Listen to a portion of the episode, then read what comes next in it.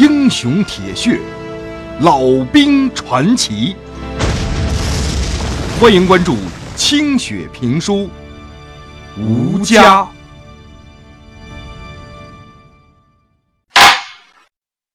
上回书说到，老旦用了一整夜的功夫，只用一只胳膊从半夜挖到黎明，总算在院子里头给翠儿挖出了一个方方正正的坑。他坐在翠儿的身边，抽完了一袋烟，然后站起身来，用手。去拉女人身下的被角，他单臂使足了劲儿，才能拉动一点儿。看家狗五根子很是懂事儿，凑到了另外一个角，叼住往后退。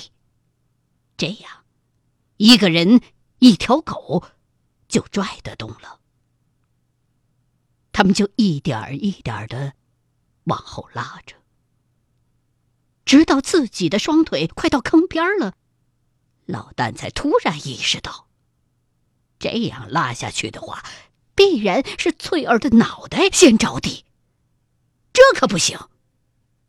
于是他又掉了个头，把五根子也调过来，让女人的头转向自己的双手这边，继续往后推着拉。他用尽全部的力气支撑着女人的重量，女人的身体一点一点的悬空了。就在老旦快要失去力量的时候，女人的脚离开了坑边儿一下子就掉了下去。老旦还想抓住她的头，慢点放，可是哪儿抓得住？就连五根子也被拖进了坑里。和女人的身体一块重重的砸在了坑底，砸的老旦心里一阵疼痛。可是，当他看到女人还是那个姿势，五根子卧在他的身旁，一下下的舔着翠儿的脸的时候，老旦就笑了。还当你会喊疼呢？原来睡得这么香啊！五根子都舔不醒你啊！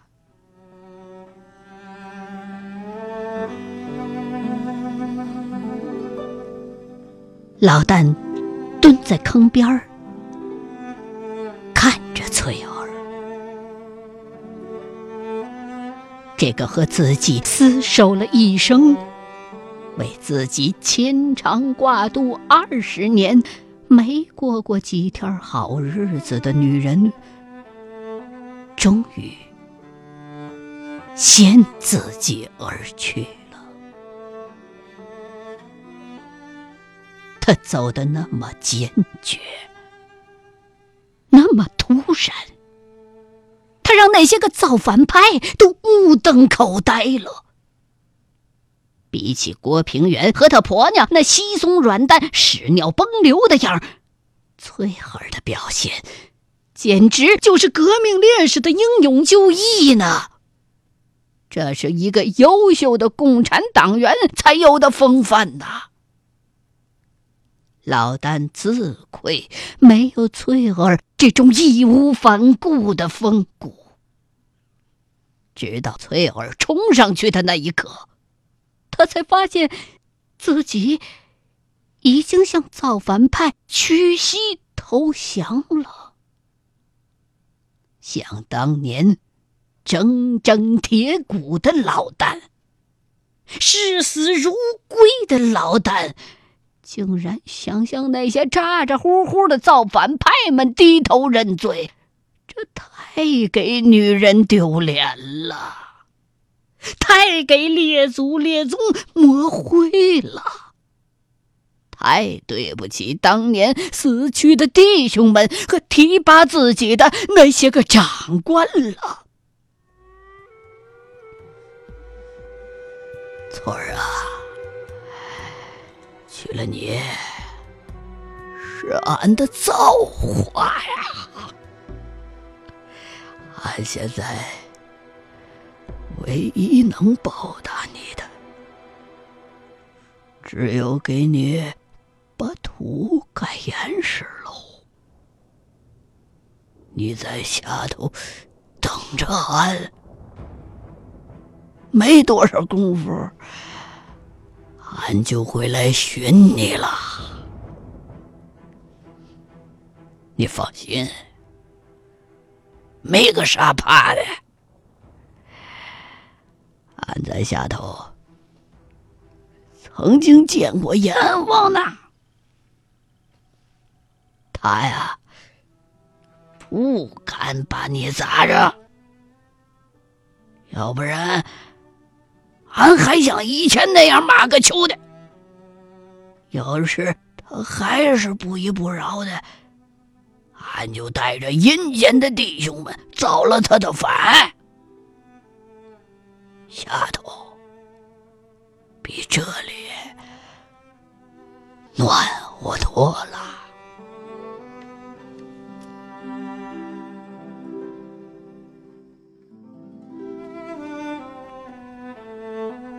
翠儿啊，咱的有根儿肯定没死。郭平原说了没死，那就是没死。他到了台湾，肯定不会死。咱儿子身子骨结实着呢，他也想着咱们呢。俺的老首长杨铁军就在台湾。当年俺跟他咋说，他都不投降解放军。后来找不着他了，战俘营里头也没有。他在台湾啊，现在改成大将军了。俺跟他说过，俺儿子叫谢有根儿。他要知道俺儿子在台湾的话，指定会把他护起来的。所以啊，咱俩就放心吧，咱还有儿子呢，咱儿子还在呢。可是你不等他了，俺。也就不等他了，俺这就给你盖上土。天儿马上就亮了，别让人瞅见喽。哎，对了，翠儿啊，俺还瞒了你两件事儿。你以前老问俺，那些年有没有招过别的女人？俺说没有，你就说，你就知道俺没有。可是，俺骗了你了。俺和一个叫阿凤的好过，就就一宿，也算好过。那那是在炸了鬼子机场之后。躲进山里头认识的妹子，俺对她有情，她对俺却无意呢。后来她当了解放军，嫁给了陈师长，现在也不知道咋样了。还还有一个是徐玉兰妹子。是俺在黄家冲娶下的湖南妹子，是个寡妇，也不知道咋回事，俺俺就跟她上了床。俺俺原本不情愿的，可可后来就不是了。俺真心稀罕这个妹子，她也有了俺的孩子，可是。他被鬼子飞机吓着了，孩子死在肚子里，他也紧跟着孩子去了。还有，就就是在重庆，那那时候，俺就当自个儿是死人了，一点子奔头都看不着，就去了窑子。翠儿啊。俺没跟你说这些，一是不敢，怕你伤心难过，大嘴巴抽俺；二是不想提起来就撕心裂肺呀。到了下头，你就抽俺大嘴巴子。俺都受着，你怎么抽都行，俺肯定不躲的啊！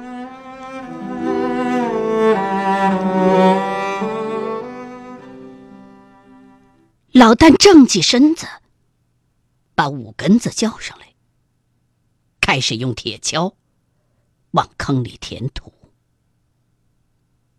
可是五根子不让。一边呜咽着，一边咬住他的铁锹不松嘴。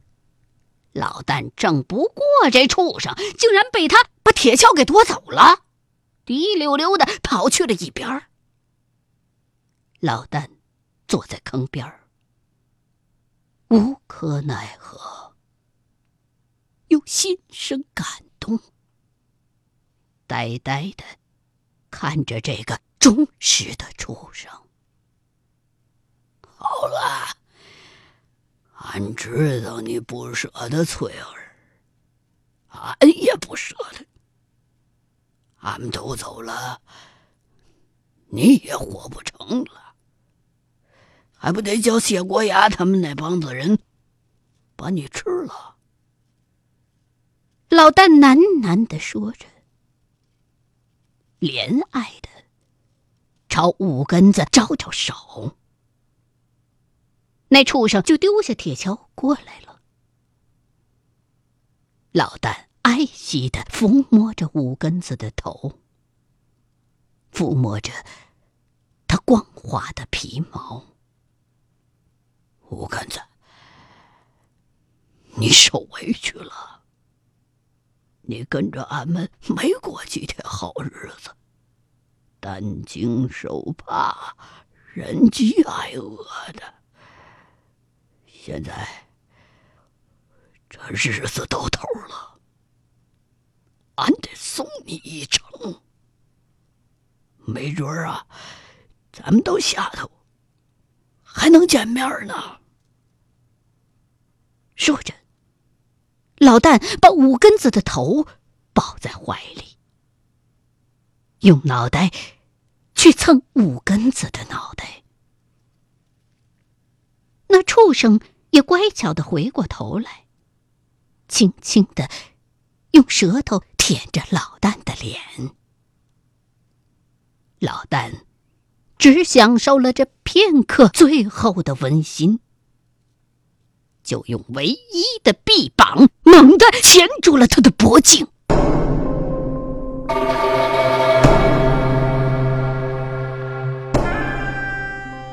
他用尽全身的力气，收紧了肘弯，双腿死死的扣住了五根子的身子。五根子骤然发出一阵恐惧的呜咽，四脚发疯般的乱蹬了起来，把老旦的棉衣棉裤蹬得碎屑乱飞。一双大眼绝望而怨恨的看着主人，发疯般的挣扎着。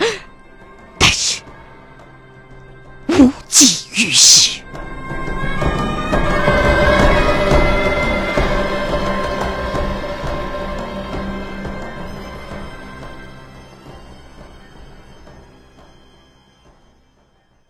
很快的，五根子的嘴角吐出了一串白沫，眼角流出了鲜血，屎尿泄了老旦一身。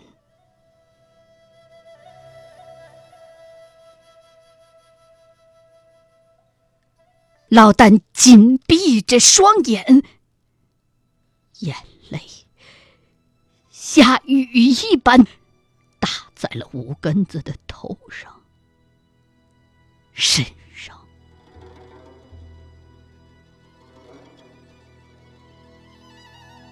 五根子终于停止了挣扎，老当。过了好一阵儿，才放开他。胳膊感到一阵酸麻和剧痛，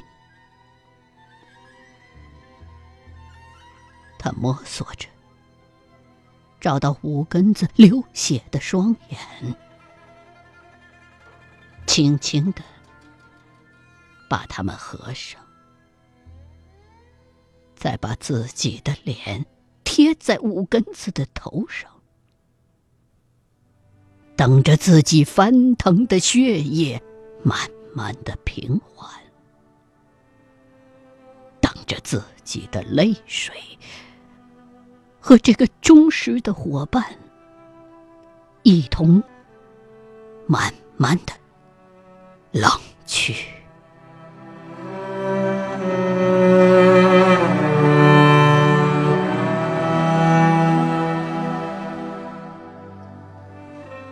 翠儿和五根子都静静的躺在那个坑里了。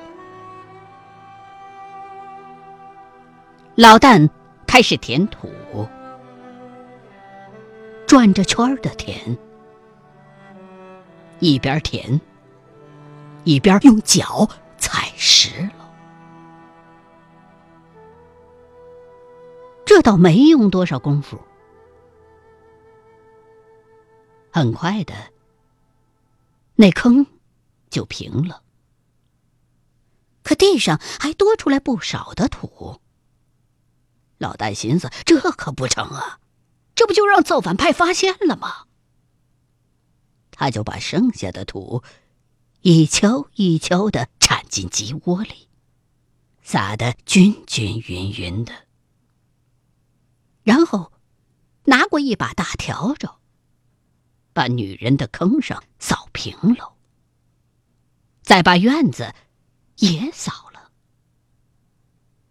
站在门口，往院子里看，已经看不出刚才的那个坑在哪儿了。老旦这才满意的把笤帚扔在一边儿在门台阶上坐下，开始。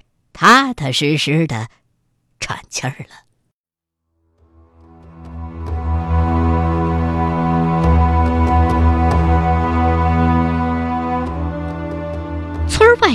处传来了一阵狗叫，老旦这才猛地发现自己已经待了不少时候了。都啥时候了，还在这儿发呆呀？他赶紧回身钻进房里去。点起油灯，往炕洞里掏，掏了半天，才掏出那黑黑的蓝布包包。掀开一层又一层的油布，他小心翼翼的打开了那个包袱，把那几十个军功章。抖落在了桌子上。